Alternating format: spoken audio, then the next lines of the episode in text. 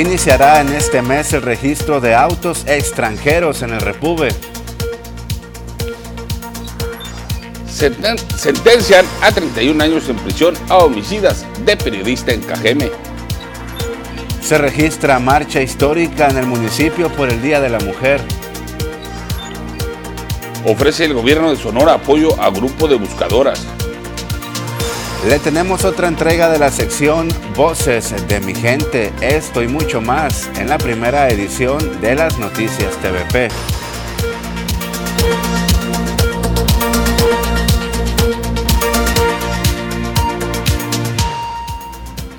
Buenos días amigos del auditorio, les damos la bienvenida a la primera edición de las noticias. Yo soy Jorge Salazar, estas son las noticias y usted es nuestro invitado principal. Un gusto como todos los días saludar a mi compañero y amigo Joel Gutiérrez. Joel, muy buenos días. ¿Qué tal Jorge? Muy buenos días. Qué gusto saludarte. También saludar a todo nuestro amable auditorio. Hoy miércoles quiebre semana 9 de marzo y el equipo de las noticias está preparado y listo con la mejor información, los acontecimientos más relevantes ocurridos durante las últimas horas, sobre todo lo del día de ayer, 8 de marzo, Día Internacional de la Mujer, todo lo que ocurrió en el estado de Sonora y a nivel república, que incluso hubo destrozos. Así que lo invitamos a usted a que se comunique al 6442 042120. Ya sabe que estamos para servirle queja, dudas, sugerencias, comentarios. Así es, y para entrar en materia informativa, como bien eh, lo comentábamos al inicio de esta transmisión, ayer se conmemoró el Día Internacional de la Mujer. En todo el país y el mundo, las mujeres salieron a manifestarse. Cajeme no fue la excepción. Estos son los hechos.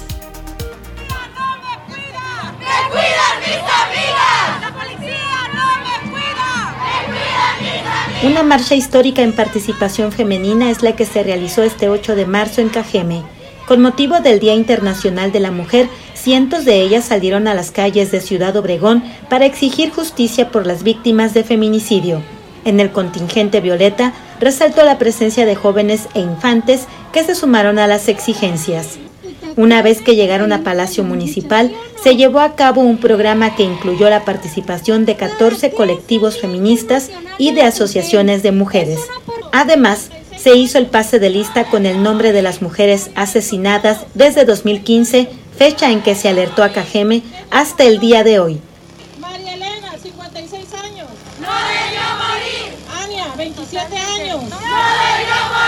También colocaron tendederos, fotografías de las desaparecidas, consignas y mensajes sobre la banqueta. El Palacio Municipal fue resguardado por elementos de la policía y el tráfico desviado alrededor de la marcha. Así es, fue una marcha y un movimiento muy nutrido aquí en el municipio de Cajeme, en donde estuvieron participando mujeres de todas las edades. Y sobre esta situación, el Día Internacional de la Mujer, el gobernador Alfonso Durazo Montaño destacó que el esfuerzo de su gobierno se suma a la lucha de las mujeres sonorenses por conseguir una auténtica igualdad y una vida libre de violencia. Las mujeres sonorenses luchando por que los hombres respetemos su condición de iguales. Hay mucho todavía, insisto, por hacer, muchísimo, pero en ese camino debo dejar aquí ante ustedes el compromiso incondicional de mi gobierno para acompañarnos, acompañarlas en esta eh, lucha. Cuenten finalmente con su servidor, el gobernador del estado. Vean en mí a un aliado incondicional de su causa, que lo probaré proponiendo políticas públicas de atención específica a la mujer, pero también dotando a cada una de esas políticas públicas del presupuesto necesario para materializarlas. Reitero mi compromiso de ser un aliado incondicional de las mujeres sonorenses en su lucha por la igualdad y una vida libre de violencia. Lo conseguiremos juntos. Y en este mismo sentido, el titular del Ejecutivo eh, destacó que en los próximos días se tendrá un acercamiento con las mujeres arrastradoras de Ciudad Obregón.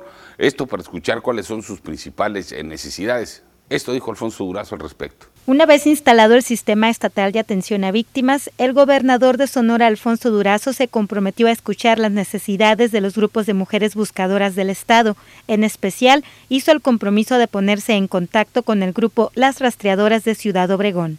Todos los colectivos merecen nuestro reconocimiento y hemos estado haciendo un esfuerzo importante por apoyarlos en todo lo que plantean, que la verdad plantean cosas realmente elementales. No habría razón para que un gobierno diga que no las puede apoyar.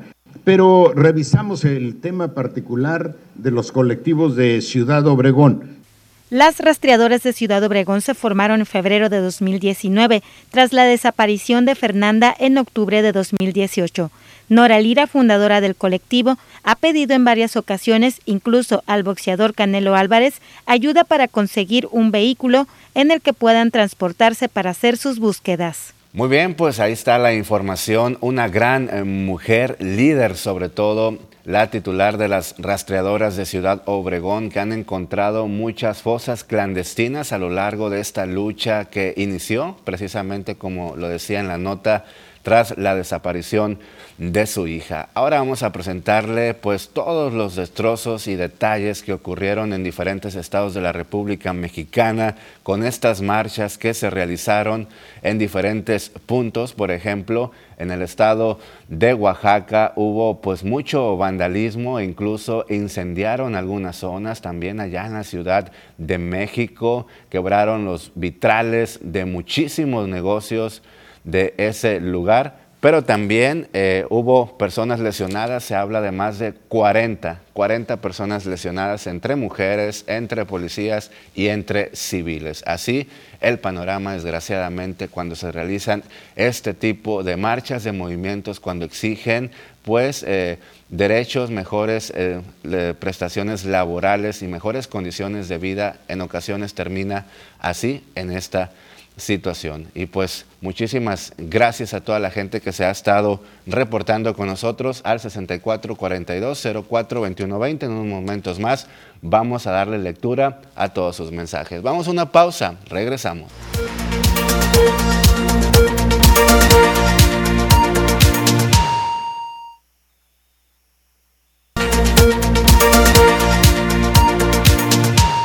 Continuamos con más información. Es momento de dar un recorrido por los principales portales de noticias más importantes de la República Mexicana. Vamos a comenzar con El Sol de México y la justicia cuando un grupo de manifestantes entregó flores a las mujeres policías desplegadas en la ruta de la marcha por el Día Internacional de la Mujer en la Ciudad de México. Las más radicales también marcharon, arremetieron contra las barras metálicas y realizaron pintas. Al final resultaron más de personas, más de 40 personas lesionadas. En el país, Biden veta la energía rusa, Estados Unidos prohíbe importar petróleo y gas y Londres lo hará de forma gradual. Washington contacta a Venezuela para garantizarse el crudo, defender la libertad tiene un costo para nosotros, dijo el presidente norteamericano. El Reforma, la Federación Mexicana del Fútbol y la Liga MX anunciaron ayer mini sanciones al Club Gallos Blancos de Querétaro, a sus directivos y a sus porras, a pesar de la gravedad de los hechos de violencia ocurridos el pasado 5 de marzo en su estadio. El financiero Abrazos, no balazos y también flores. Millones de mujeres en el mundo volvieron a salir a las calles para exigir que se cumplan sus demandas de justicia y fin a la violencia. En la Ciudad de México fueron casi 75 mil, unas con consignas pacíficas y hasta flores, otras con violencias, pero todas pedían lo mismo, dejar de normalizar el feminicidio y las desapariciones. Vamos con información regional. ¿Qué es lo que dice el Expreso? Aumentó en pandemia la violencia familiar, crecieron en un 200% llamadas al 911 por casos de violencia física contra las mujeres. Piden las autoridades que denuncien. En Infocajeme, marchan contra la violencia feminicida. Mujeres integrantes de colectivos feministas participaron en la marcha conmemorativa del Día Internacional de la Mujer. Como ha ocurrido desde hace varios años, Las consignas gritadas durante el recorrido por las calles del centro hacia el Palacio Municipal fueron de reclamo por el incremento de la violencia de género. La protesta central fue por los feminicidios y desapariciones de mujeres, una tragedia que en el municipio de Cajeme ha alcanzado niveles alarmantes. Síntesis Noticias. Optan por vacuum para evitar loma de Guamúchil, para burlar al menos el punto de cobro que manifestantes indígenas yaquis en la carretera de México mantienen a la altura de la carretera 15 en Loma de Guamúchil. Hay choferes de distintas líneas de autobuses de pasajeros que han decidido de nueva cuenta circular por el municipio de Vacuum y es que además del tiempo que deben hacer fila para poder pasar por este punto, quienes mantienen el retén de cobro han fijado una cuota de 100 pesos para unidades de carga o de pasajeros. En el diario de Yaqui se oponen policías a revisión militar. Los agentes municipales se negaban a bajar de la patrulla, incluso pidieron apoyo a sus compañeros. Elementos de la Secretaría de Seguridad Pública Municipal estuvieron involucrados en un zafarrancho al oponerse a que personal del ejército inspeccionara sus armas de cargo el martes por la noche. Fue aproximadamente a las 19.50 horas cuando los oficiales circulaban por la calle Niños Ceres y Cuitláhuac en la comisaría de Esperanza, cuando personal de la Secretaría de la Defensa Nacional les pidió que se detuvieran y entregaran sus armas para realizarlas. Sin embargo, los municipales hicieron caso omiso, desatándose una discusión, incluso pidieron apoyo a sus compañeros mediante la frecuencia de radio. Tribuna del Yaqui. Gobierno de Cajeme debe aclarar 115 millones de pesos de recursos federales que usó para pagar nóminas. La Auditoría Superior de la Federación encontró que el Ayuntamiento de Cajeme no justifica el por qué gastó más, de, más en salarios considerados como pagos en exceso. Y en su portal de noticias favorito, por supuesto, el de TVP, aprueba Congreso interrupción legal del embarazo en Sinaloa. En el dictamen se fija en 13 semanas para que una mujer pueda realizarse un aborto de manera legal y que el sector salud lo pueda realizar de manera gratuita y en condiciones óptimas de salubridad. E, estos fueron los portales de noticias más importantes de la República Mexicana. Gracias por hacer el recorrido con nosotros y ahora vamos a dar un recorrido de cómo andamos con los casos COVID a nivel nacional. Ya lo sabe usted que se lo hemos estado presentando durante los últimos días. Eh, son más de 5.566.000 confirmados los activos, 24.058 los recuperados, 4 millones 853.879 y los nuevos fallecimientos lamentablemente 42. Así es. Y el panorama estatal también en cuanto a la propagación del COVID indica la última jornada que se registraron 123 casos, 66 en mujeres y 57 en hombres. Además, en Hermosillo, Cajeme y Guaymas están catalogados eh, dentro de los eh, municipios en los que se registraron más de 11 casos. La capital con 53, Cajeme con 24 y el puerto con 14. Municipios con menos de 10 casos fueron Navojoa, Nogales y San Luis Río Colorado, mientras que en Empalme se registraron 3, también en Ures, Caborca, Echojoa, y San Miguel de Orcasitas con un caso positivo cada municipio. Con esta información nos vamos a un nuevo corte comercial. Lo esperamos, tenemos más información para usted.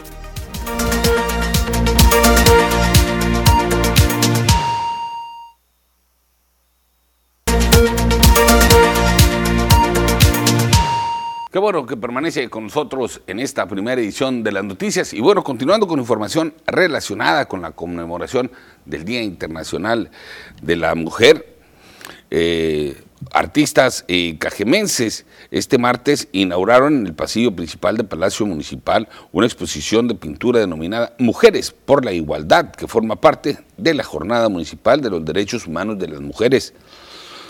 Son obras en diferentes técnicas y tamaños de personalidades destacadas en esta disciplina y una nueva generación de artistas locales, entre ella Elizabeth Cruz Martínez, Ana Berta Waldes, Gladys Félix, Daniela Noriega, Denise Sayuri, Dora Luz Sarmiento, Evet Roldán, El Valenzuela, Juanita Márquez y Rosa Argelia Mendíbil. Las obras permanecerán expuestas hasta el viernes 11 de marzo. Las autoridades municipales fueron las encargadas del corte del listón y entrega de reconocimientos a las participantes, quienes a su vez enviaron un mensaje a la población. Esto va dedicado a todas, a todas que luchan, a las madres, a las hijas y a las hermanas, a las que hay días que se dan por vencidas, que la cama es su refugio y la almohada su única compañía, a las que lloran en silencio, lloran a gritos, las que sonríen en el espejo no se atreven a mirarlo, a las de sal y a las de arena, a las de azúcar y a las de miel, a las que caminan por el cielo y las que conocen el mismo infierno, a las vivas y a las muertas. Y les recuerdo que estamos conmemorando la lucha de cada mujer la lucha por su desarrollo, por su igualdad. Y en cada dependencia se estarán impartiendo, en cada dependencia del DIC, perdón, se estarán impartiendo cursos y talleres y diferentes actividades para seguir con esta lucha. Sean el portavoz y la portavoz de poder buscar y conseguir que este techo de cristal se desbarate. Damos las gracias a las artistas por su valor estético proyectado en cada una de las obras artísticas que están aquí ante ustedes. Ellas proyectan sentimientos, emociones, muchas veces es una catarsis o vivencias que ellas han tenido. Quien también destacó la importancia de la participación de las mujeres fue el sector de la canacintra ahí en los industriales. En el marco de la conmemoración del Día Internacional de la Mujer, la Cámara Nacional de la Industria y la Transformación Canacintra de Ciudad Obregón destacó la importancia de la participación de las mujeres no solo en el sector empresarial, sino en los diferentes ámbitos en los que se les brinda la oportunidad de participar activamente. Eulalia Vega, consejera de la mencionada agrupación, indicó que actualmente las mujeres son parte fundamental de la sociedad debido a que se han abierto espacios importantes de participación en los diferentes sectores, incrementando con ellos sus responsabilidades, además de continuar asumiendo los roles tradicionales como madres de familia. Es importante también, eh, hablábamos esta mañana, de hacer conciencia que durante la, decía el Foro Económico Mundial, que faltan 100 años para que mujeres y hombres seamos iguales o participemos de igual forma en la parte económica, en la parte empresarial. Y dice el Foro Económico eh, de, las, Mujeres que durante la pandemia retrocedimos 36 años, entonces ahora ya no faltan 100, faltan 136 años, precisamente por la cantidad de factores que, toda la dinámica que se dio durante la pandemia. Entonces sí, la, concientización en relación a nuestro rol en, la sociedad, en la empresa, eh, porque es, eh, desde mi punto de vista es como un trabajo en equipo. Yo soy de la idea de que hombres y mujeres debemos cooperar para una sociedad mejor, para una empresa mejor, porque somos complemento. Soy de la idea de un trabajo en equipo. Muy bien, y con esta información vamos a dar paso a los mensajes que amablemente nos hacen llegar nuestros amigos del auditorio de diferentes sectores de la ciudad. En esta ocasión se reportan desde el campanario para dar a conocer que hay un perro suelto eh, que lo dejan los dueños ahí en la calle y se le echa encima a la gente, ya ha mordido en algunas ocasiones. Es por la calle Santa Elena Sur y San Pablo Norte por favor, si pudieran ayudarnos, dicen los vecinos de aquel sector. También nos están diciendo muy buenos días, Joel, Jorge y Marisol, para preguntar cuándo van a poner la segunda vacuna de 14 años en adelante y si me puedo poner la tercera dosis ya que estaba enfermo. Saludos cordiales desde las aves del Castillo. Claro que sí, mire, hasta el momento no ha emitido alguna información oficial la Secretaría del Bienestar. Lo que se tiene, la última información, es que hoy precisamente, eh, hoy miércoles y mañana jueves, en las comunidades rurales como eh, bueno, en los municipios como Bacum y San Ignacio Río Muerto y comunidades como el Campo 60, Campo 77, San José de Bacum y Bahía de Lobos es donde se está aplicando la vacuna contra el COVID-19 Pfizer, AstraZeneca y Sinovac de 15 a 17 años Pfizer y de 18 en adelante AstraZeneca y Sinovac, pero en, en esos municipios de Bacum y de San Ignacio Río Muerto. En Cajeme, hasta el día de ayer, se dejaron de aplicar las vacunas contra el COVID-19. Ahí está, y en más mensajes eh, también eh, se reporta por decir que ya en el fraccionamiento Los Patitos fue atendida el reporte de aguas negras. También nos dice, muy buen día, le pedimos a las autoridades correspondientes que le pongan más atención en la colonia Valle Dorado, entre Jalisco y Muni. Estamos batallando con los drenajes, están las alcantarillas rebosando de aguas negras, muy eh, malos olores, es lo que se puede respirar por acá todos los días, dice atentamente los vecinos de ese sector. Así es, también nos hablan para eh, reiterar desde la colonia Valle Dorado la urgencia de eh, que inicie ya el raspado eh, de calles, la repavimentación, perdón, debido a que pues hay algunas calles que están ya programadas, incluso el material ya está sobre algunas calles, el material con el que van a trabajar, el, balastreo, repavimentación de estas avenidas, lo que forza a algunos vecinos a dejar eh, sus vehículos pues bastante retirados de sus hogares y pues temen que ahí algunos eh, malhechores puedan ocasionar daños. También nos dice Teresa Quimbal que todos los días se reporta. Muchísimas gracias que está viendo el noticiero junto a su mamá y su hermana. Dice, buenos días, amigo Joel y Jorge, aquí viendo las noticias de TVP desde la colonia Infonavit Yucujimari. Muchos saludos.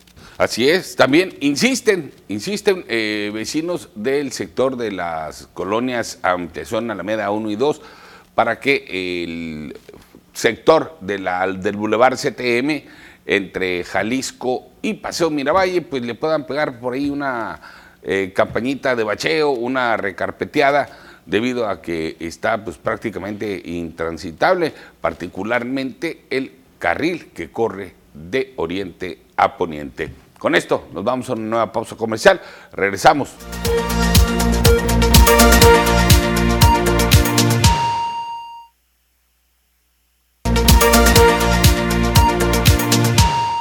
Bien, continuamos con más información. Es momento de conocer los detalles deportivos con nuestro buen amigo Poncho Insunza. Poncho, ¿cómo estás? Buenos días. Buenos días, buenos días, Joel, amigos de las noticias. Muy buenos días para todos ustedes. Bienvenidos al avance deportivo. Y bueno, ya hay sanciones, Joel en el Querétaro por parte de la Federación Mexicana de Fútbol y también por parte de la Liga MX para muchos y para un servidor también bastante flojitas después de todo lo que se vivió, los videos que circularon, las fotografías y realmente volvemos a lo mismo, las imágenes que presentamos pues no son realmente ni la sombra, ni la sombra de lo que sucedieron. Las sanciones fueron un año el estadio de la corregidora a puerta cerrada. O sea, el Querétaro va a seguir jugando normalmente, como si nada en su casa, como si nada pasó, simplemente sin gente en el estadio.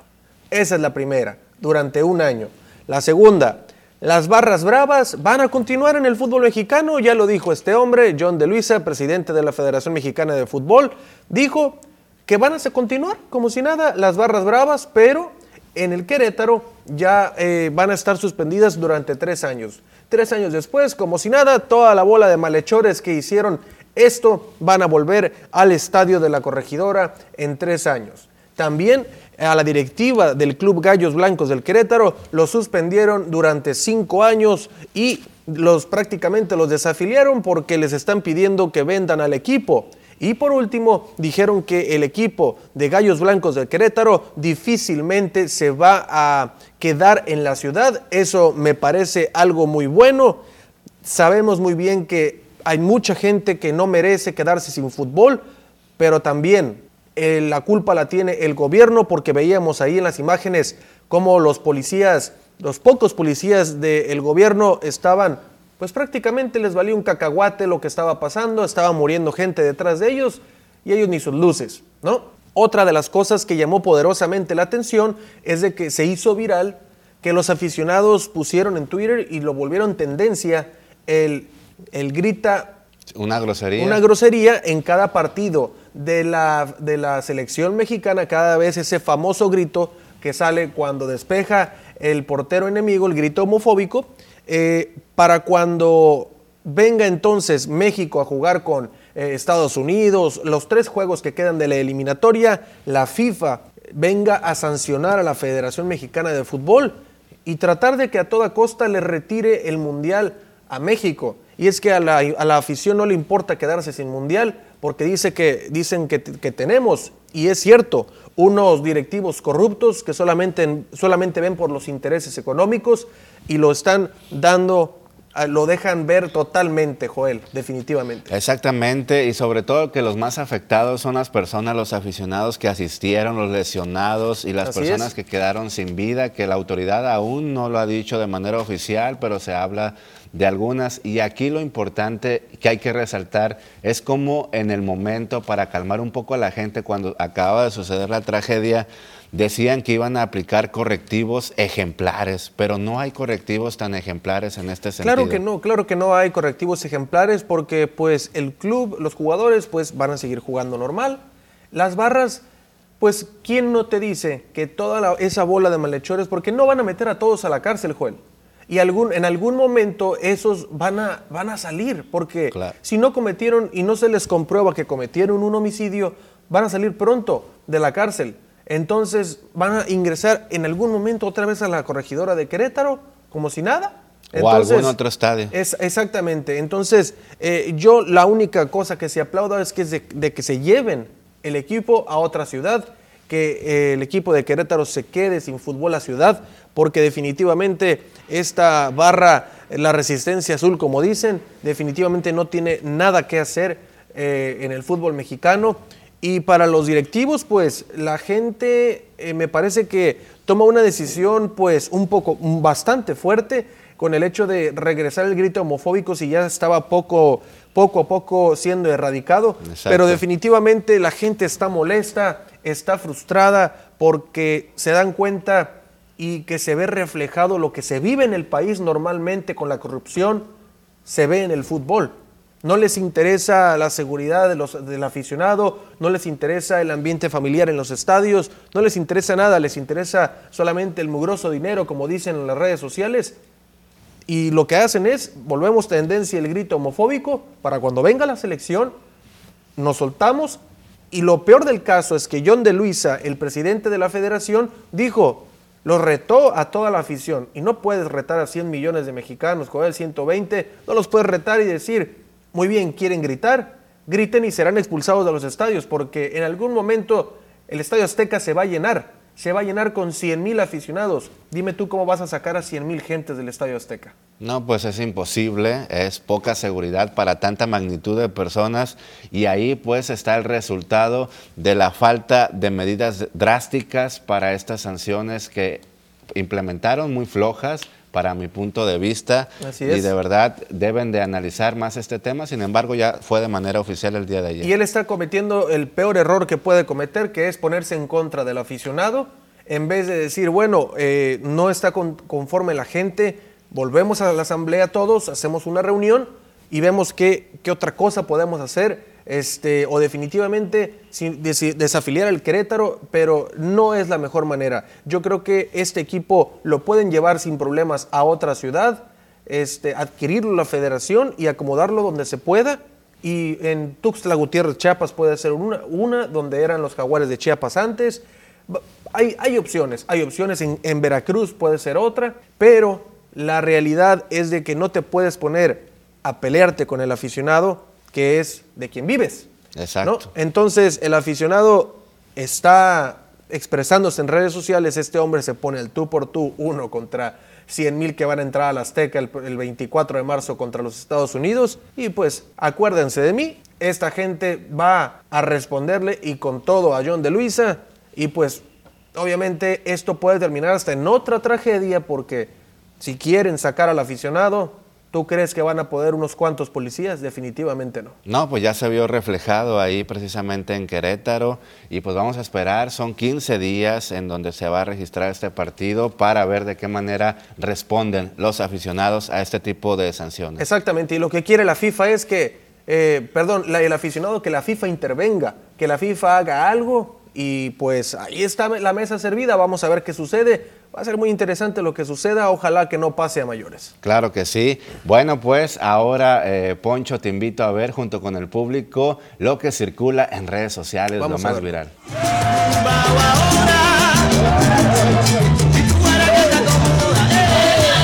Bueno, lo que está circulando últimamente en redes sociales es la buena actitud de Will Smith en Guatemala. Baila, juega básquetbol y convive con la gente. Lo publicó en su Instagram y se encendieron las redes. Y efectivamente, desde el día de ayer están circulando todas estas imágenes. Qué buena actitud este gran actor y empresario que de verdad no pierde la humildad. Siempre lo ha reflejado. es muy talentoso, pero sobre todo humilde con los pies en la tierra. Sí, definitivamente un actor, director, productor del cine de Hollywood, Will Smith, que está, pues, parece de vacaciones en Guatemala.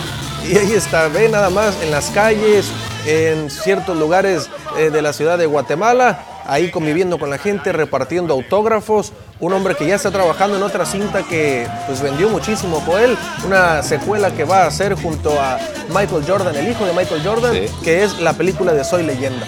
Exactamente, la verdad ha hecho muchísimas eh, películas, series que se han convertido pues en Príncipe tendencia. del rap. Exactamente, y pues mira, ahí la humildad a todo lo que da, demostrando que cuando se tiene mucho dinero no es importante pues demostrar soberbia, sino al contrario, sencillez, como Jugando estamos viendo, también jugando ahí, mira nomás, con personas, porque todos somos iguales al final de cuentas. Exactamente. ¿Cuántas películas, Joel, no? Muchísimas, ¿Cuántas películas? El muchísimas. Príncipe del Rap. Muy este, talentosas. Soy leyenda. Hombres de negro. Hombres de negro. Hitch, especialista en seducción. No, hombre, muchísimas películas de este hombre bastante buenas. Un actorazo. Exactamente, mi Poncho. Bueno, ahí está lo que circula en redes. Gracias por la información deportiva. Listo, y a las 8.40 con toda la información completa del mundo del deporte. Pausa, regresamos.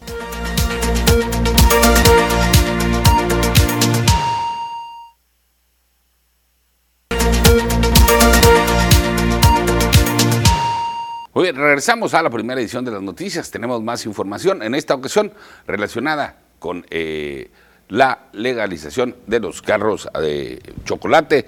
A partir del próximo 14 de marzo, el Registro Público Vehicular Repube habilitará la plataforma digital para iniciar la captura de citas para la regularización de vehículos de procedencia extranjera campaña 2022, así lo dio a conocer la Secretaría de Seguridad Pública en Sonora. La dependencia anunció que este medio será exclusivamente a través de los cuales se realice este trámite por parte de las y los ciudadanos interesados y el pago único será de 2.500 pesos. Entre los datos que deberán de capturar en la plataforma las y los ciudadanos para la generación de la cita serán la CURP, domicilio, número de identificación vehicular, datos de contacto y datos del vehículo. Para el proceso de regularización se procederá a la presentación fiscal del vehículo previa cita en los módulos del registro público vehicular que se instalarán en San Luis Río Colorado, Nogales, Aguaprieta, Hermosillo, Cajeme y Navojoa. Esto para la revi- revisión de documentos y el pegado de constancia de inscripción. Como apoyo para el registro de solicitudes de regularización, se tendrán módulos de registro en Guaymas, Moctezuma, Caborca, Puerto Peñasco, Ures y Santana. Este proceso se iniciará con los vehículos modelos 2003 y anteriores. Bien, ahora vamos al resumen policiaco. Lo que ocurrió el día de ayer y durante las últimas horas se registró el hallazgo de restos humanos, los cuales al parecer fueron abandonados en el interior de un tinaco que fue arrojado en un predio agrícola. Los hechos se registraron alrededor de las 11 de la mañana por la calle Quino, entre 300 y 400 en las inmediaciones del Valle del Yaqui cuando una persona que se dedica a pepenar quiso apropiarse del contenedor. Anteriormente en la colonia Beltrones se registró un ataque armado que dejó como resultado una persona del sexo masculino sin vida, con lo cual suman seis asesinatos en lo que va del mes de marzo. La agresión tuvo lugar por la calle Árbol de la Vida entre Lluvia de Oro y Manzano del mencionado sector hasta donde se trasladó un sujeto desconocido que descargó su arma en contra del ahora occiso. De manera extraoficial se tuvo conocimiento que la víctima respondía en vida al nombre de Víctor Germán, de 28 años de edad. Hasta el lugar de los hechos se trasladaron paramédicos de la Cruz Roja. Y hasta el día de ayer por la noche ya le decíamos, le adelantábamos de que elementos del 60 Batallón de Infantería se enfrentaron a golpes con elementos de la Policía Municipal allá en la delegación policíaca de la Comisaría de Esperanza porque querían hacer una revisión de armas a los elementos municipales, sin embargo, estos se negaron y ahí fue cuando se agarraron a golpes. Y con esta información vamos a una pausa, ya está listo Carlos Corral con los detalles de la sección del arte y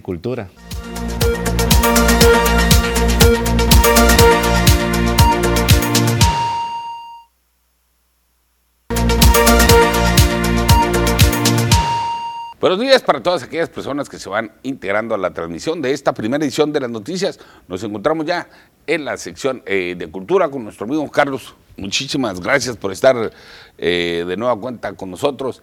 Varios temas de qué hablar, además de, de, la agenda que tradicionalmente nos presentas aquí para el municipio de Cajeme en materia de cultura. Adelante, el espacio es tuyo. Muy buenos días, Jorge. Un gusto saludarte y, por supuesto, a todo, a todo el teleauditorio. Pues sí, pues estamos en, esta sección donde no podemos quedar eh, al lado de todo lo que se está suscitando a nivel internacional con la agenda del 8 de, marzo, día importante que se conmemora pues, la lucha eh, de la mujer en todos sus ámbitos y sobre todo por sus derechos fundamentales. Y pues en el arte y la cultura eh, estamos, eh, la verdad, comprometidos con todas estas manifestaciones. El hecho de que las, de que las personas se vistan con un color específico, que se congreguen para poder ver las posibilidades, las conmemoraciones y sobre todo buscar, mantener y provocar equidad eh, dentro de la sociedad, eso ya es cultura. ¿no?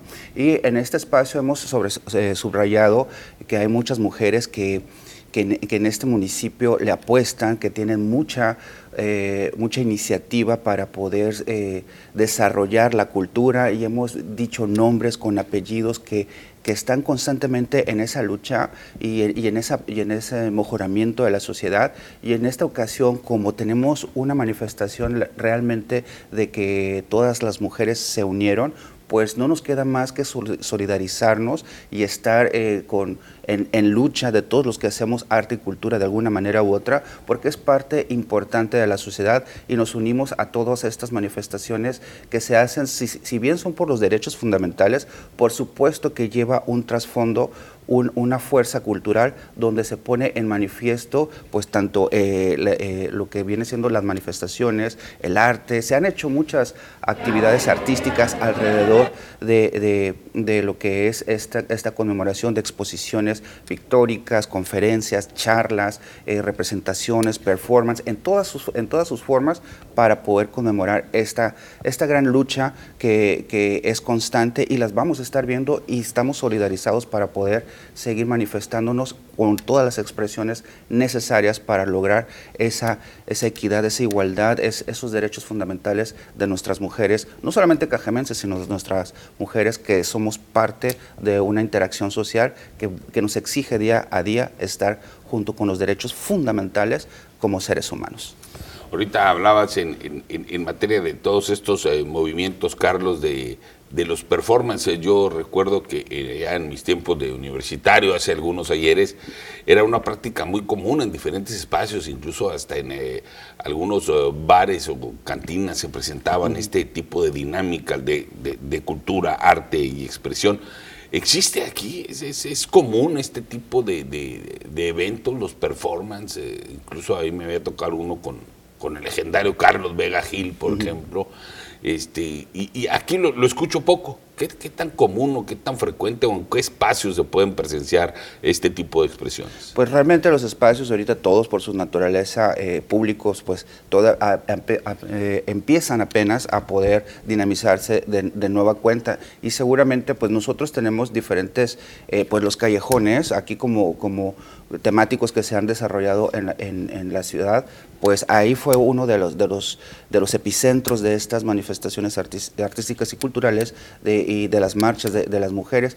Y pues es, eso empieza a dinamizarse, pero sí, o sea, nosotros aquí en, en Cajeme tenemos una, una dinámica donde necesitamos ese tipo de espacios de identificación, si bien están de manera efímera o de manera este, no constante, es, es hora de provocarlos, no solamente con temáticas eh, eh, sociales, sino artísticas, estéticas y de propuestas filosóficas que nos hagan eh, comprender toda la importancia de las, los medios de expresión que tenemos, sobre todo que lo tiene el arte y la cultura por excelencia. Y poco a poco los vamos a estar identificando. Conocemos eh, lugares como centros culturales donde se presentan obras de teatro, eh, por supuesto que se utilizan para, esta, para este tipo de manifestaciones, pero es hora de tenerlos identificados donde el público pueda estar eh, constantemente acudiendo, como, como lo es la Petaca, el Centro Cultural Achay, la Sociedad Cultural, la, la Academia de Arte, donde tienen esos foros donde están compartiendo diferentes puntos de vista sobre las expresiones artísticas y culturales,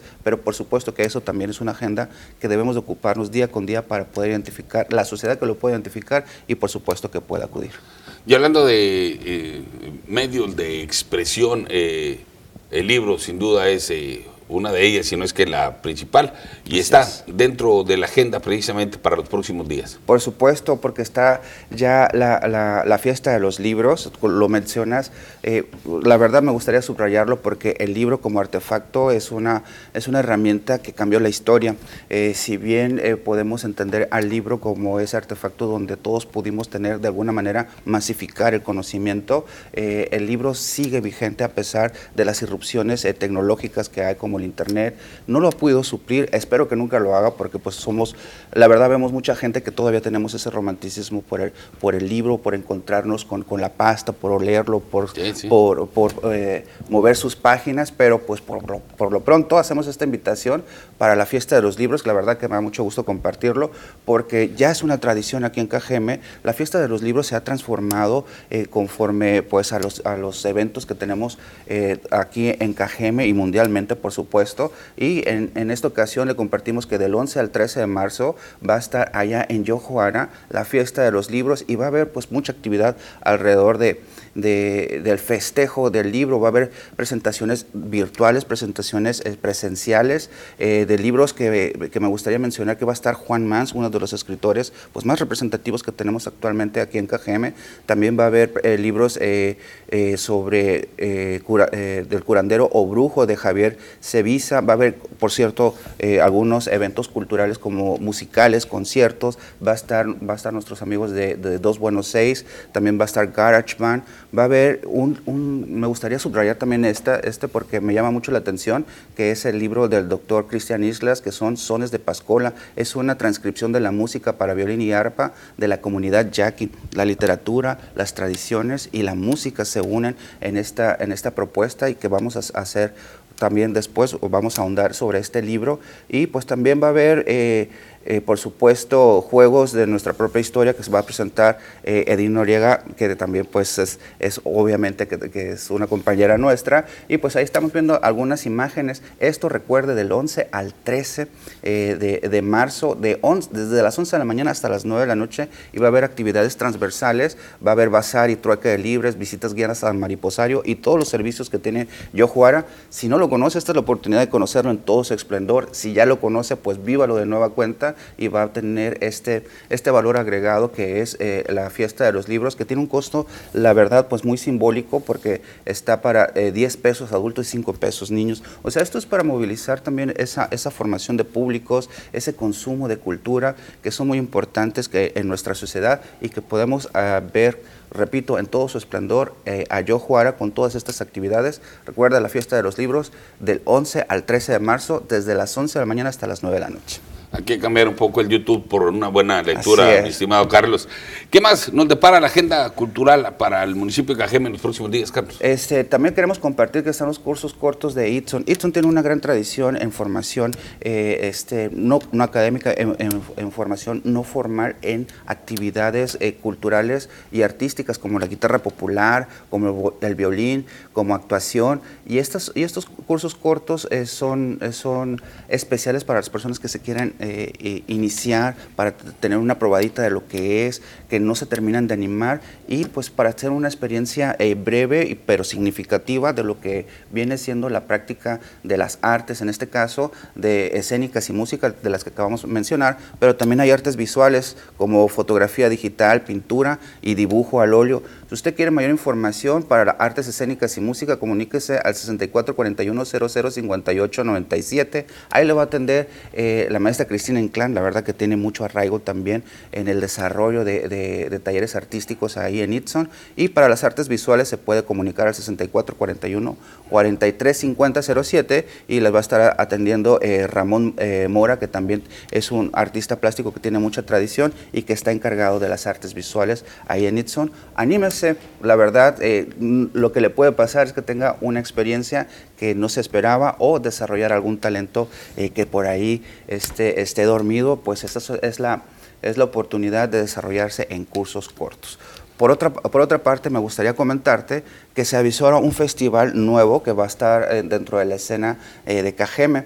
Eh, mencionamos que está por surgir el Festival de la Calle. Fíjate que este tiene una connotación de hip hop que muchos de los jóvenes cajemenses practican. No solamente cajemenses, porque también vemos que puede ser una invitación para algunos practicantes de Hermosillo, de, este, de este tipo de, cultura urbana. Y pues ahorita tenemos solamente pues una entrada de lo que, de lo que puede ser este Festival de la Calle que se va a estar llevando a cabo ahí en la Arboleda de la Casa de la Cultura eh, a finales de este mes, en, el 26 de marzo se va a estar llevando a cabo donde va a haber batallas de, breaking, va a haber eh, venta y exposición de artesanías y exposición de, autos también. Y por supuesto el, el baile urbano y van a venir algunas algunos eh, exponentes de, esta cultura de Hermosillo, pues esperamos que sea una dinámica interesante para los jóvenes que, que necesitan recuperar esos espacios que estuvieron empausados y por supuesto de practicar todas estas estos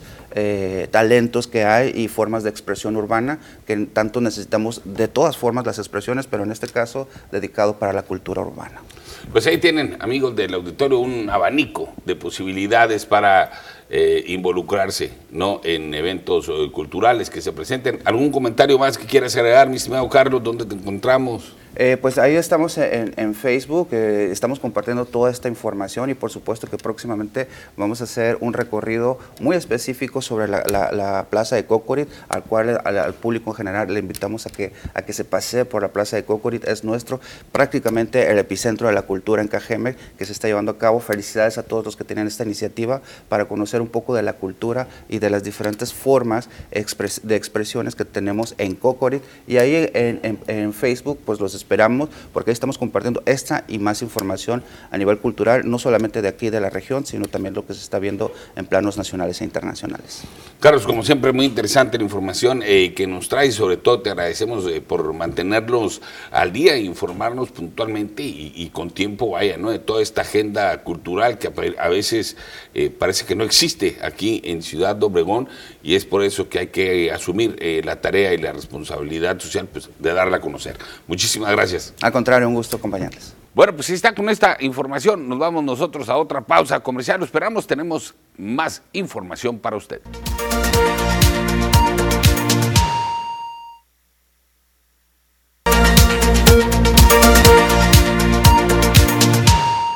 Bien, continuamos con más información y fíjese que da resultados la Fiscalía General de Justicia por el homicidio de José Guadalupe Castillo Alemán, fundador del portal informativo Prioridad Máxima. Los dos responsables recibieron una pena de 31 años, tres meses de prisión. Personal de la Fiscalía mostró durante el juicio las pruebas que acreditaron la participación de Rodolfo y Desiderio Alejandro en los hechos registrados el pasado 11 de junio del año 2020, además de los 31 años eh, tres meses de cárcel para cada culpable. El juez también dictó que entre ambos deberán pagar 72 mil pesos, de los cuales 22 mil pesos son multa y 49 mil son por reparación del daño moral. Los dos sujetos privaron de la vida al periodista digital alrededor de las seis horas luego de sorprenderlo en el interior de su domicilio en la colonia El Campanario. Las indagatorias realizadas esclarecieron al abrir el morador Rodolfo le propinó un golpe en el rostro mientras Desiderio se quedó vigilando en el exterior. El agresor lesionó en varias ocasiones a la víctima con arma blanca. Pues una palomita para la Fiscalía General de Justicia del Estado y en el orden eh, estatal en San Luis eh, Río Colorado con la localización Con la localización de ocho cuerpos en avanzado estado de exposición hace un par de días, concluyeron las labores de eh, procesamiento de cuatro fosas clandestinas en apoyo al colectivo Buscadoras de San Luis, personal de la Fiscalía de Sonora se sumó a las actividades que comenzaron el pasado domingo. Se dijo que quedaron en total 11 hallazgos fueron los que se registraron, entre ellos dos del sexo femenino, los cuales no han sido identificados. Con ayuda de maquinaria se trabajó en un área desértica ubicado en el camino de terracería que conduce al canal La Mesa a la carretera de libramiento San Luis Río Colorado, Golfo de Santa Clara. Se detalló eh, que cerca de 300 metros al sureste del basurón municipal fue donde se registraron estos hechos. También acudieron en apoyo del colectivo personal de la Fiscalía General de Justicia de Sonora en vigilancia perimetral, elementos de la Agencia Ministerial de Investigación Criminal, la AMIC, y la Policía Estatal de Seguridad Pública, así como elementos de la Guardia Nacional. Además de los cuerpos, se recolectaron prendas de vestir y otros objetos personales. Se añadió Además, se comentó ahí en el lugar que los hechos serán confrontados con muestras de ABN y huellas dactilares en el Laboratorio de Inteligencia Científica Forense de la dependencia estatal. Con esta información, vamos un corte, regresamos con más.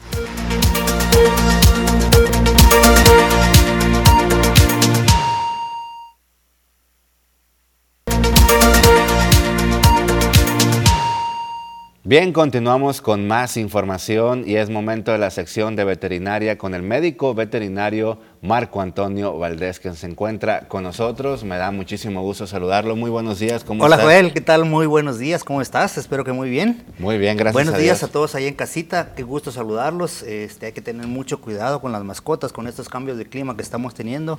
No por el hecho de que estén dentro de casa no se van a enfermar, claro que se enferman. En esa salidita que dan, que están acostumbrados a que hagan pipí, que hagan sus necesidades, ese cambio de clima les puede afectar muy fácilmente. Y muchísima gente los tiene en el patio, la Sí, sí, sí, sí, sí. Y este, la verdad, con estas temperaturas se enferman muy fácilmente. De repente los vemos toser demasiado y creemos que, este, ah, no, y luego se va a aliviar.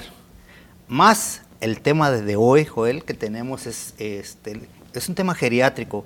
Nuestros pacientitos de 8 años, a partir de 8 años, pues ellos ya tienen sus problemas este, del corazón, y no porque obviamente nos, nos, van a querer mucho, ¿no? Por eso tienen el corazón muy grande.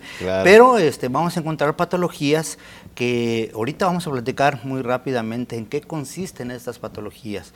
Si creemos que no habían problemas cardíacos en nuestros perros, hay muchos problemas cardíacos, eh, incluso también, no en su mayoría, pero sí en cachorros de dos, tres meses que se detectan estos problemas.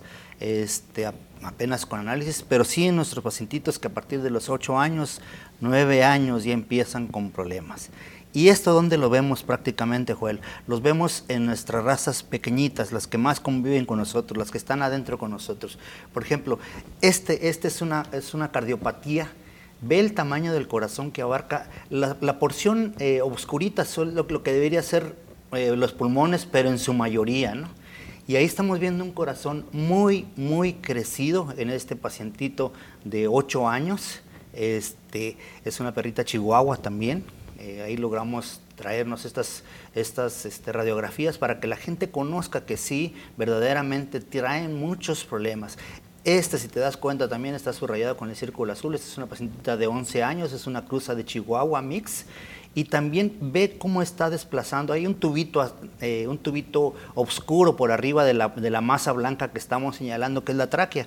Y esa se va cerrando y hace que nuestros pacientes se agiten, se agoten, incluso dormidos ellos empiezan a estar tosiendo y son unas toses que, que dices tú, ¡ay! Se está ahogando el animalito, no sé por qué. Se preocupa uno. Se preocupa uno. Muchas veces puede estar eh, al igual con un problemita respiratorio. Por ejemplo, hablábamos ahorita de este caso, que las temperaturas bajan y eso puede agravar cierto tipo de problemas del, corazón. Entonces hay que tener cuidado, hay que llevarlos precisamente con el veterinario para que haga la diferenciación exactamente si solo es un problema respiratorio o si ya tenemos problemas cardíacos. Incluso muchas veces este, vienen muy congestionados, este, no podemos escuchar perfectamente bien el corazón, entonces damos tratamiento de 3, 4 días, tratamos de que ese corazón se escuche de la mejor manera, usamos un monitor para checar eh, eh, si trae una insuficiencia cardíaca, si trae una arritmia, si trae problemas de oxigenación, porque también ahora que está muy de moda por esto de- del COVID,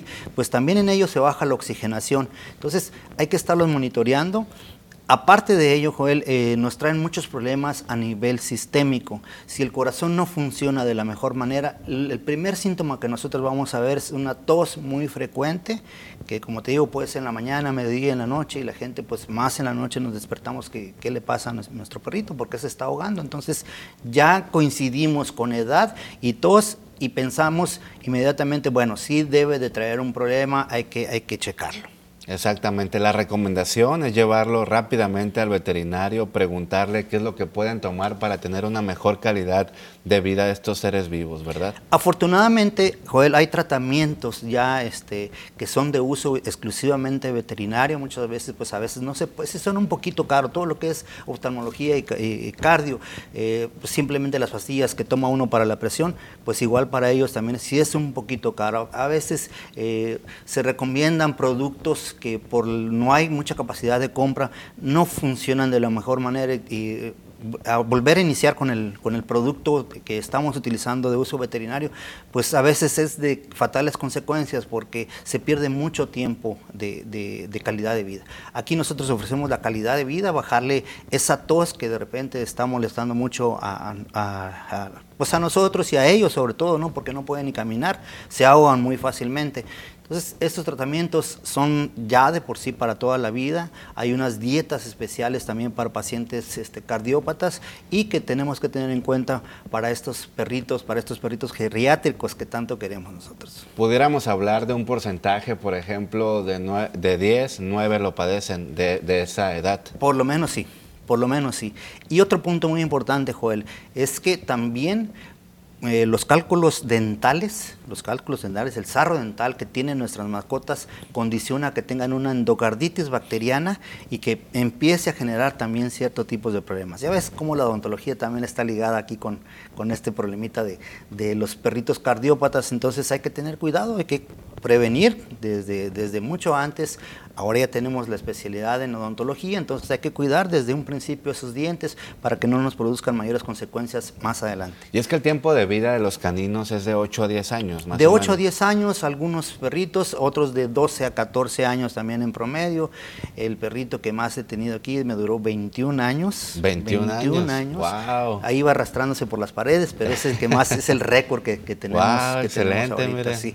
Este, pues obviamente ya no ven, ya no oyen, ya andan prácticamente este, a la deriva, como se dice. 21 años de vida, pero en un perro, ¿cuántos serían más o menos? Hoy estamos hablando más de 80, 80 y tantos años. Wow, excelente. El más longevo del que se El tenga registro. Así es, y un gato de 25 años también. Wow, tuvimos. excelente. Entonces, si hay probabilidades, hay que cuidarlos nada más, Joel. Claro que sí, hay que tenerlo muchísimos años, ¿verdad? Porque imagínense perder a ese ser vivo que yo no tenía un perrito y ya que lo tengo, es, son los que te reciben de la mejor manera cuando llegas a casa. Y a la hora que llegues, como llegues, ellos no, no hay ningún pretexto, te reciben de la mejor manera y siempre están pendientes de ti, equilibrando tus energías, que eso es lo más importante. ¿Cuál es la recomendación para estos precisamente que tienen ya el grado de adultez de en casa, cómo cuidarlos en casa? Es importante que nosotros tengamos un chequeo por lo menos cada año de nuestras mascotas, hacer los exámenes de sangre, sus exámenes, como te digo, ponerles el monitor y checar eh, si tienen algún problemita de la presión, de al- oxigenación. Eso es lo más importante, llevarlos, hacerles un chequeo por lo menos cada año y estar pendiente de que no suceda absolutamente nada, porque luego se pasa mucho tiempo y la única vez que va al veterinario es que ya está prácticamente a punto de morir y, y pues creo que no, no se vale. Nos están preguntando aquí Arnulfo Valdés, dice que si eh, cuánto tiempo se deben de esperar para bañarse, porque mucha gente tiende a, en- pues a bañarlos en un día, al día. Ah, ok. Eh, mira, la recomendación es una vez por semana el baño de nuestras mascotas, porque hay algún principio, hay un, un, principio muy fundamental. El perrito tiene siete capas de piel menos que nosotros, entonces la grasa que produce si nosotros lo estamos bañando a diario se va a caer, va a permitir la entrada de bacterias, de hongos y que obviamente el pelo no crezca de la mejor manera. Entonces, Ok. una vez por semana es el periodo más corto que nosotros podamos estar bañando, no diario. Y con champú especial, ¿verdad? Porque Sobre todo por el pH también, el pH que nosotros usamos es completamente diferente al, al de los perritos. Entonces hay que tener cuidado porque hay unos que son muy agresivos y muy abrasivos para la piel de los perros. Entonces este, hay que preguntar al veterinario qué, qué- qué tipo de piel, o sea, es el que tiene mi perro con el cual yo puedo asearlo perfectamente bien y, las, y los cuidados que debe de tener. Muy bien, para esto y más dudas como la de Arnulfo Valdés, ¿a dónde se puede comunicar con usted la población? Gracias, estamos ya saben, Tetaviate 307 entre Tabasco y Tamaulipas y nuestra sucursal en Casablanca, Boulevard, Colina Real y Antonio Caso. Muchísimas gracias por las preguntas, la verdad que el tiempo es cortito en televisión Sí. y, y estamos aquí para servirles. Y la gente la está preparando, pero nos quedan para la próxima emisión. Con todo gusto aquí los vamos a desglosar, pero sobre todo el tema muy interesante para estos perritos que viven en la etapa de adultez. Hay que tomarlo en cuenta todo lo que nos dijo. Claro, ese es uno de, los, de las enfermedades que podemos encontrar, pero también hay muchas que luego seguiremos platicando, Joel. Gracias. Perfecto, muchísimas gracias, muy amable. Pues esta fue la sección de veterinaria. Vamos a una pausa, regresamos.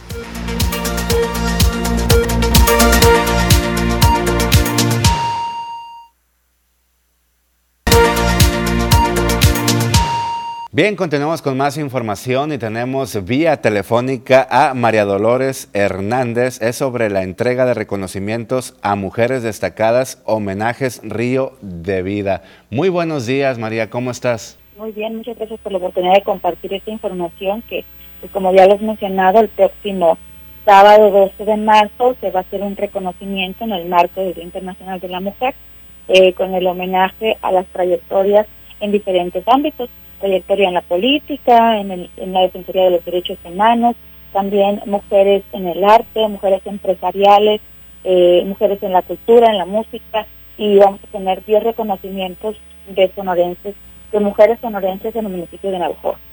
¿Qué es lo que buscan con ese tipo de reconocimientos, quienes lo organizan y qué pues representa para ustedes, para el gremio de las mujeres? Mira, principalmente el justamente el, el nombrarlas, el visibilizar sus trayectorias, porque históricamente tenemos a las mujeres borradas de las, los diferentes espacios, no tanto en el ámbito académico como en, en la literatura, incluso si, te das una vuelta por Cajeno, en el caso de Navajo, cualquier municipio, yo creo, del país, no solamente de Sonora, te vas a dar cuenta que están reconocidas las calles en mayoría por hombres, ¿no? Que los luchadores, que los caudillos, que los referentes e incluso hasta en, en, eh, considerados como héroes. Pero en el día a día las mujeres trabajan, construyen, colaboran, hacen redes, alianzas por eh, justamente hacer un- una trayectoria con perspectiva de género y muchas de las que están siendo reconocidas tienen décadas haciéndolo y eh, mostrando este liderazgo a las nuevas generaciones que hoy vemos con mucho más poderío para entregar también eh, eh, una visión distinta del trabajo de las mujeres y es nombrarnos como principio de cuenta y, nar- y narrar la historia desde otras ópticas. Este evento lo organiza la Escuela de Escritores del Mayo, una asociación civil, la Compañía Cultural Sin Fronteras, en coordinación con el municipio de Navojoa, justamente para eh, también hacer otro tipo de actividades en el que no solamente los reconocimientos sean eh, parte eh, como pues del requisito del, del, del 8 de marzo, sino también como parte de la historia, porque al final de cuentas es una condecoración. Ok, ¿y qué cualidades toman en cuenta de estas mujeres que van a ser galardonadas?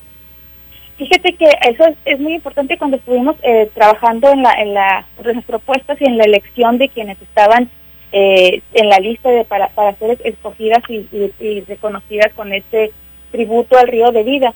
Cuando tú vas a alguna parte donde el tema laboral, pues básicamente te piden un currículum, ¿no? Y eh, muchas mujeres, más allá del currículum, tienen una semblanza, una trayectoria que está sumada a su labor social. Entonces, eh, por ejemplo, ustedes tienen el referente de Leticia Burgos en Cajeme como una defensora, activista, política, pero además de ello, que ha estado por algunas generaciones mostrando a través de diplomados el tema de los derechos humanos. Pero también hay jóvenes como eh, Arlene Reyes, que es una joven empresaria y es ingeniera, eh, sin embargo se, se eh, involucró con el, ámbito empresarial, pero para proponer acciones en el tema cultural. Entonces, su espacio es un espacio que es sede para los eventos culturales, no solamente para las mujeres, ¿no? Para el, para el tema cultural en general. Pero, eh, pues, eh, ese, ese plus que tienen de la labor social, independientemente del ámbito eh, laboral porque pues lo sabemos, las mujeres tenemos una triple carga y, parece que esto ya es como un discurso hecho, no, las mujeres tenemos triple carga, pero es verdad. El ámbito eh, de la vida privada nos lleva a justamente tener que sobrellevar la, la dinámica familiar, tengas o no tengas eh, un hijo o una hija estés en pareja, sino la, el ámbito familiar.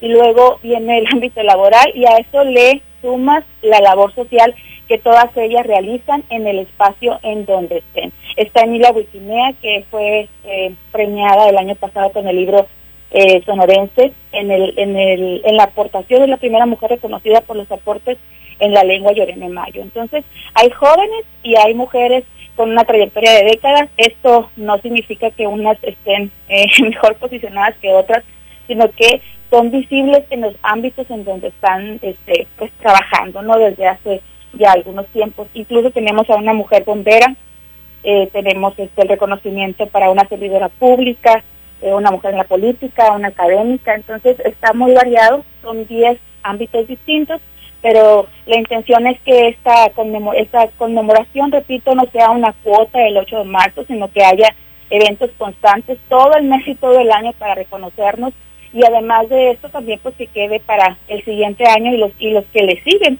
que siga habiendo un reconocimiento al río de vida. El río de vida es eso, la semblanza, la trayectoria de las vidas de estas mujeres, no solamente en el ámbito académico o curricular, sino en todos los sentidos. Claro que sí, María, pues muchísimas gracias por esta excelente información. Vamos a estar muy al pendiente en qué termina todo esto y pues eh, importante, todos los detalles y la noticia que nos acabas de brindar. Que tengas un excelente día. Muy bien, muchas gracias por el espacio. Muchísimas gracias. Bueno, pues ahí está, ya lo anunció este homenaje que se le van a realizar a las mujeres del estado de Sonora. Vamos a una pausa, regresamos.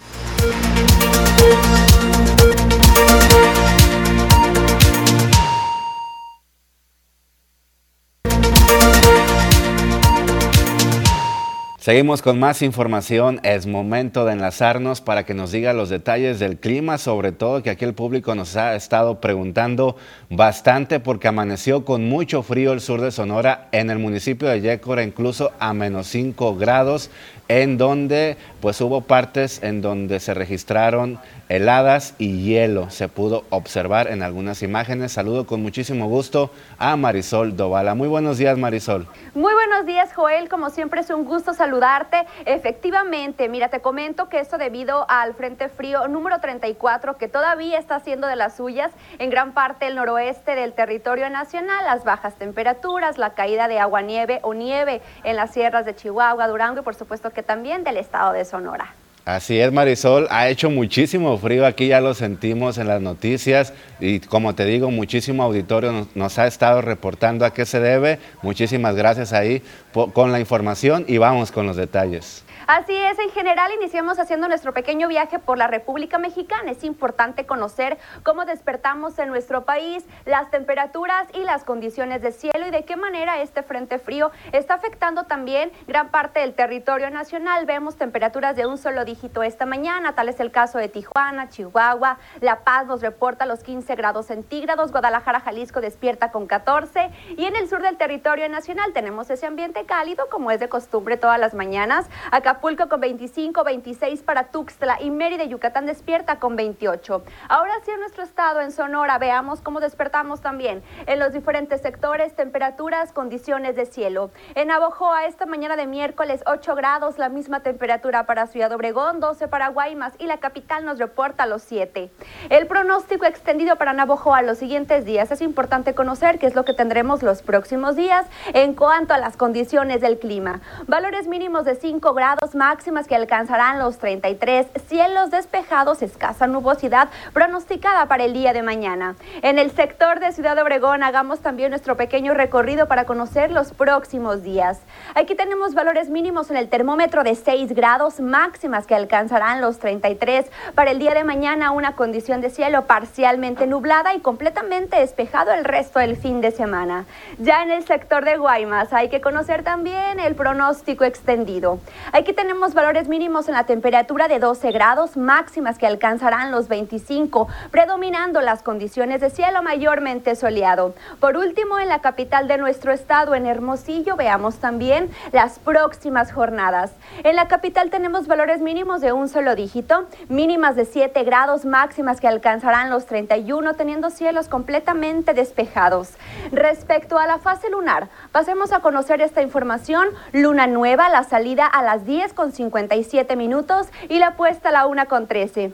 La salida del sol esta mañana de miércoles, ya mitad de semana, se registra a las 6 con 36 minutos y la puesta del sol a las 18 horas con 25. Joel, hasta aquí el reporte meteorológico de esta mitad de semana. Muchísimas gracias Marisol por despejarnos todas las dudas porque ya queríamos saber, así que también te deseamos un excelente día. Sí, Joel, como recomendación hay que seguirnos cuidando de este marcado descenso de la temperatura porque tendremos temperaturas que nos van a seguir reportando un solo dígito, sobre todo por las mañanas y noches. Así es, gracias por la recomendación, muy buen día. Excelente día. Hasta luego. Muy bien. Muy útil la información que nos proporciona respecto al clima nuestra compañera Marisol eh, Dovala. Y bueno, nosotros nos trasladamos hasta algún punto de la ciudad donde ya está lista Edith Noriega. ¿Qué tal? Buenos días, Jorge. Te saludo con mucho frío desde esta mañana, miércoles 9 de marzo, desde Ciudad Obregón, Sonora. Un saludo a todo el auditorio del sur de Sonora que nos sigue a través de la señal de TVP Obregón. Pues bien, como te podrás dar cuenta, nos estamos ubicados en el Palacio Municipal de Cajeme, donde, bueno, desde ayer que pasó la gran marcha, la más numerosa de la cual se tiene registro en Ciudad Obregón, según las organizadoras del evento, la marcha del 8M, pues vamos a ver cómo amanece esta mañana las instalaciones del Palacio Municipal. Como pueden ver, eh, la marcha duró alrededor de tres horas, nosotros ya no pudimos constatar eh, los hechos del cierre porque teníamos que mandar información al sistema de noticias. Pero bueno, nos dimos la, la, vuelta para poder cerrar este ciclo de lo que es la marcha, porque seguramente hoy también habrá reacciones al respecto. Te cuento que las jóvenes que participaron hicieron, aparte de su meeting y de exigir justicia por los feminicidios y las mujeres desaparecidas en Ciudad Obregón, bueno, y en todo el municipio, después de esto colocaron sus pancartas en una especie de arte callejero que se le llama Pats Up y colocaron estas imágenes y estos letreros emotivos que ellas mismas elaboraron y hay que resaltar que la autoridad se portó al nivel. Hubo bastantes elementos de seguridad cuidando la seguridad. El perímetro de Palacio Municipal estuvo cerrado alrededor de dos o tres cuadras y en ningún momento hubo alguna intervención donde, las, donde ellas se pudieron haber sentido intimidadas como lo que sucedió en pasadas marchas que hemos estado dándole seguimiento desde este lugar de Ciudad Obregón. Entonces, aquí también hubo algunas pintas con colores, con marcadores, eh, exigiendo justicia, colocando algunas figuras. Esto principalmente lo hicieron las jóvenes que se sumaron a la marcha. Cabe destacar que en esta ocasión, pues, eh, predominó el grupo eh, de jóvenes dentro de los contingentes. Más adelante aquí podrán ver a la entrada de Palacio Municipal algunas huellas en color rojo. Esto fue una analogía que se hizo hacia el camino a la justicia desde que se pidió que se nombrara la alerta de género en 2015 para Cajeme y se hizo una especie de cronología para ver cómo habían sido los, em, pues este proceso de la petición de la alerta de violencia de género para este municipio. Algo que resaltó mucho la atención y que ustedes pudieron haber visto tal vez a través de redes sociales desde ayer por la tarde. Vamos a, cruzar la calle, aquí nos permiten televidentes, nos vamos a mover un poquito. Es esta imagen que les queremos mostrar del ya conocido monumento a Álvaro Obregón. Y resulta que ayer al finalizar la marcha, pues se vistió con los colores del feminismo, eh, en los colores verdes y morado. Hubo eh, algunas personas que también realizaron algunas pintas. Eh, pues más que pintas, habría que, que decirlo concretamente, pusieron algunas demandas muy sentidas para que se escuchen sus voces, porque pues en el Día Internacional de la Mujer es un espacio que se aprovecha para esta plataforma, para dar a conocer sus exigencias. Muy bien, Edith, nos comentabas en un inicio que fue una marcha histórica. ¿Alrededor de cuántas participantes eh, tomaron parte de este tipo de actividades? Si bien todavía no tenemos el número oficial, entre el grupo de periodistas estábamos comentando que podrían ser hasta 500 personas y pues 500 personas yo creo que no es ni una sección de, nuestro estadio de los Yaquis de béisbol. Sin embargo, poniendo el número en un balance, en un contexto, pues sí se habla de una de las marchas más numerosas que se han registrado, si no es que es la más numerosa que se ha realizado en Cajeme. Muy bien, Edith, como siempre, muy puntual tu información en estos enlaces matutinos. Te agradecemos esta información, Edith. Eh, nosotros nos vamos a un nuevo corte comercial. Lo esperamos, amigos del auditorio, con más información aquí en la primera edición de las noticias.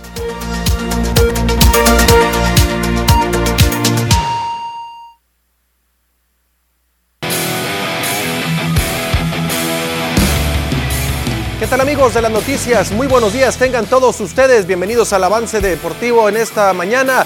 Vamos con información y es que en el béisbol de las grandes ligas, vaya que no hay para dónde hacerse y es que se reunieron de nueva cuenta eh, tanto el sindicato como también los presidentes de los equipos. Hay un avance significativo. Se habla de que en las próximas horas ya pueda haber un acuerdo de último momento. Es la última información que se ha generado en la última hora allá en las negociaciones que se llevan a cabo en Florida. Sin embargo, es inminente de que el calendario de las grandes ligas se retrase al menos una semana más.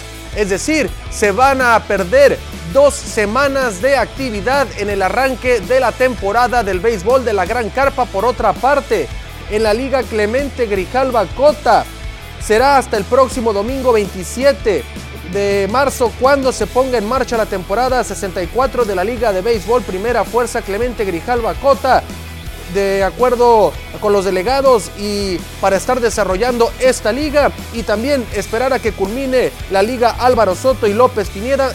Se decidió prolongar una semana más la apertura de esta campaña en la reunión ordinaria por consenso de asamblea se aceptó la participación del equipo de El Fuerte como el décimo plantel participante. En dicha reunión se dio a conocer el rol de juego, sistema de competencia y se llevó el draft de esta liga. Así es de que está muy cerca ya de comenzar la Liga Clemente Grijalva Cota en el municipio de Ome, Sinaloa. Continuamos con información, vamos ahora al fútbol y es que el día de ayer en la UEFA Champions League, tal parece que marcar siete goles es muy fácil para el Bayern Múnich y es que de la mano de Robert Lewandowski le hicieron siete goles al equipo del Leipzig. Siete goles, como usted lo escuchó, siete por uno. 8 a 2 el global, el equipo del Bayern Múnich avanza sin problemas a los cuartos de final de la UEFA Champions League. Duelo de alemanes y finalmente el Bayern Múnich se queda entonces con el pase hacia la siguiente fase Vamos a esperar entonces al rival del equipo alemán. También vio actividad el conjunto de Liverpool, quien perdió 1 por 0 en casa ante el Inter, pero avanzó por marcador global. Por otra parte, el equipo de León, allá en Seattle, se metió en problemas en la CONCACAF Liga de Campeones y terminó cayendo con eh, goles, con tres goles por cero. Ahí entonces el resultado de esta forma tendrán que viajar a la ciudad de León, Guanajuato y tratar de remontarle al Seattle Sounders un total de tres goles para avanzar a la siguiente fase de la Conca Champions. Muy complicado el panorama para el equipo de León en sus aspiraciones de poder llegar al Mundial de Clubes en este el próximo año, perdón, allá en los Emiratos Árabes Unidos. Vamos a ver entonces si le sale la garra al equipo de León. Por otra parte, lamentable noticia la que se generó el día de ayer por la tarde noche y es que el jefe Tomás Boy perdió la vida en, una, en, una, en un hospital de la Ciudad de México tras sufrir una trombosis pulmonar. Fue hospitalizado de emergencia allá en la Ciudad de México y lastimosamente el jefe, el capitán de la selección mexicana en el Mundial del 86 en México, perdió la vida ayer allá en la Ciudad de México. El último equipo que dirigió fue el Mazatlán FC. Descanse en paz el jefe Tomás Boy. Con esto amigos llegamos al final de la información deportiva el día de hoy. Quédese con más información aquí en las noticias.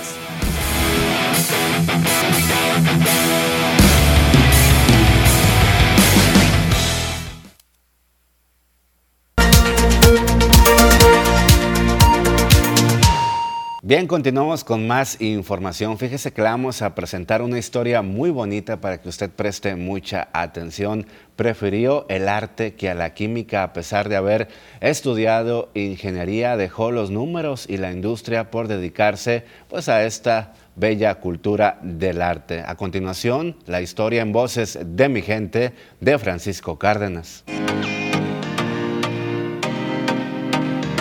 Belfort Bicicentro, Motozón, presentan.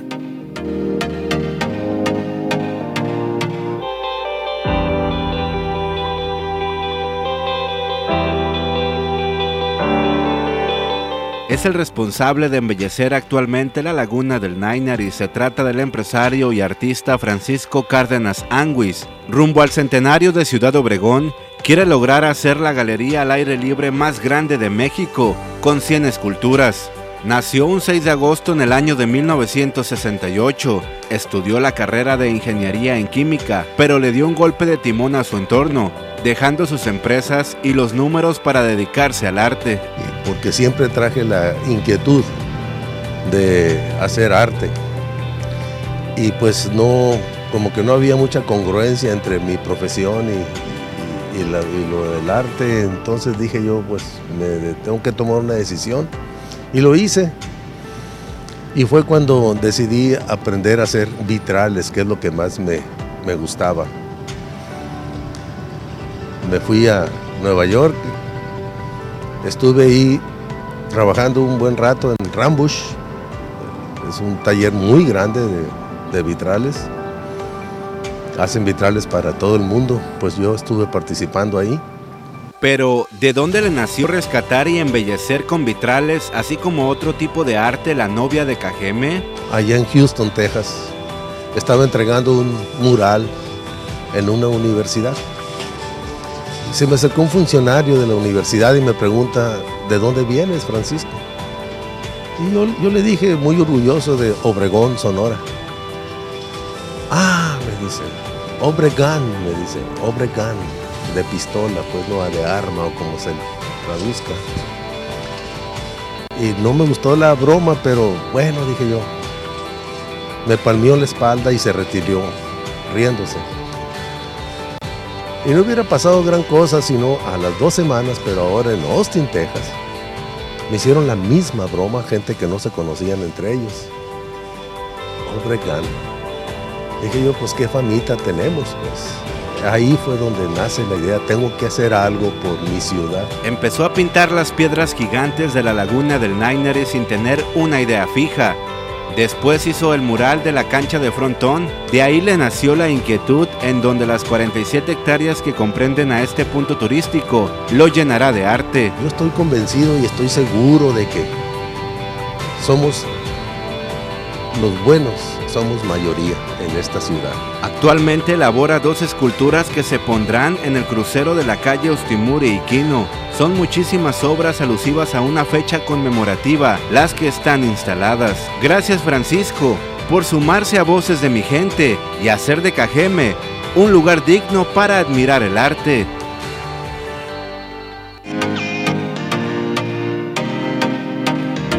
Belfort Bicicentro, Motozón, presentaron.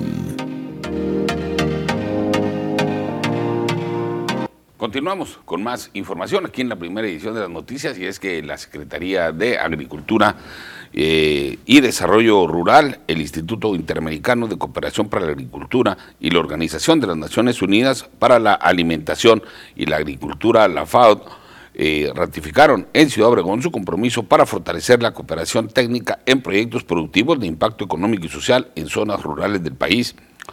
La titular de la Coordinación General de Asuntos Internacionales de la Dependencia Federal, Lourdes Cruz Trinidad, y los representantes de los diferentes organismos como Diego Montenegro Ernest y el de la FAO en México, Lina Poy Alfaro, acordaron también desarrollar proyectos de eh, mitigación y adaptación de la agricultura al cambio climático. Además, durante el 2022, la agricultura y organismos internacionales del sector orientarán iniciativas de innovación y vinculación con productores de pequeña escala, así como mujeres productoras de comunidades indígenas y zonas vulnerables del país. Lourdes Cruz señaló que en conjunto se impulsará la diversificación de exportaciones agroalimentarias vinculando productores de pequeña escala a las cadenas productivas y de valor agregado. Montenegro Ernst comentó que este año se realizarán 18 proyectos de cooperación técnica en el país en materia de sanidad, verificación de origen y prácticas agro-silva-pastoriles en regiones de Campeche, Chiapas y Jalisco, además de agricultura familiar en Nuevo León. Informó que el año pasado se ejecutaron proyectos en 12 entidades que incluyeron la promoción de iniciativas de economía local y estrategias de exportación de productos ubicados en zonas de la ruta del Tren Maya e Istmo de Tehuantepec, así como análisis de suelo, aprovechamiento de agua y colaboración en el Atlas Actualizado Social de México. Y la agrupación ciudadana Yo Observo Cajeme da a conocer datos importantes sobre los logros de las féminas. Observo Cajeme, el 8 de marzo que se conmemora el Día Internacional de la Mujer, es un día que tiene un gran impacto e importancia, tanto para aquellas que se sumen e identifican con las luchas feministas como para quienes no lo han hecho. Lo anterior fue dado a conocer por Narda Domínguez, quien manifestó que esta fecha es un día conmemorativo de las luchas que les han permitido obtener logros en pro de los derechos de este importante sector de la población. La integrante de dicha organización dio a conocer que los beneficios y derechos que han obtenido las mujeres se han dado gracias a las manifestaciones y a las incomunidades que han generado socialmente a través de sus movimientos. Hemos generado incomodidad socialmente y eso es importante decirlo. Y esa incomodidad que generamos fue lo que hizo que el movimiento feminista, que es el movimiento social político más pacifista y que tiene un gran, gran, eh, una gran repercusión en lo que es nuestra realidad actualmente. El 8 de marzo como tal se constituyó conmemorando un hecho muy trágico donde más de 140 mujeres trabajadoras de una fábrica en Nueva York eh, murieron calcinadas eh, ya que hubo un, un percance en la planta y ellas se encontraban encerradas en su lugar de trabajo, bajo llave, según para prevenir robos. Para este punto, en 1910 ya estábamos viendo la necesidad las mujeres de unirnos y de trabajar en conjunto para mejorar nuestras condiciones de vida. Y con esta información hemos llegado al final de una edición más de las noticias. Yo soy Jorge Salazar, estas fueron las noticias. Usted, nuestro invitado principal. Hasta la próxima. Pase usted un excelente, pero excelente miércoles.